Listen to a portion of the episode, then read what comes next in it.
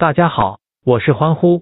昨天公号上发布的五场推介全红，早场澳超公推的西悉尼流浪者主场四比三完胜，视频公推的西甲巴萨主场四比一大胜，英超推介的利物浦客场一比零小胜，德乙推介的百德伯恩客场二比零完胜，葡超推介的法马利康主场二比二打平布拉加。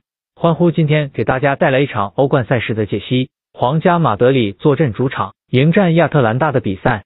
亚特兰大首回合主场在十七分钟便少踢一人，之后亚特兰大踢得相当被动，一直死守，但皇马还是在比赛尾段攻进一球。全场比赛射门比皇马十八比二，呈现一边倒的优势，控球率也达到百分之六十八，以零比一的赛果输掉主场优势。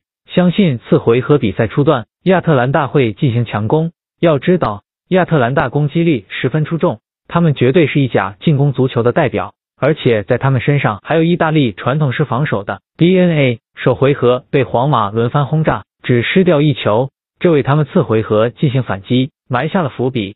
亚特兰大金帐或将祭出三前锋的阵势。另外，亚特兰大在今届欧冠杯分组赛中获得三胜二平一负，但这三场胜利全部是做客时取得，这无疑给亚特兰大。增添了翻盘的信心。本场比赛，皇马只要立于不败之地就能晋级，但不能说皇马毫无危机感。一旦被亚特兰大先取得入球，皇马方面肯定相当被动。皇马只在联赛中赢过经济表现平平无奇的毕尔巴鄂竞技。另外，皇马主场并非坚不可摧，经济西甲中莱万特、加蒂斯以及阿拉维斯这类实力并不出众的队伍都能带走胜利。欧冠当中。皇马更是在分组赛试过主场上半场零比三落后给顿涅茨克矿工，幸好本泽马包办了皇马近两轮联赛的所有入球，他将是皇马金帐反击中的关键球员。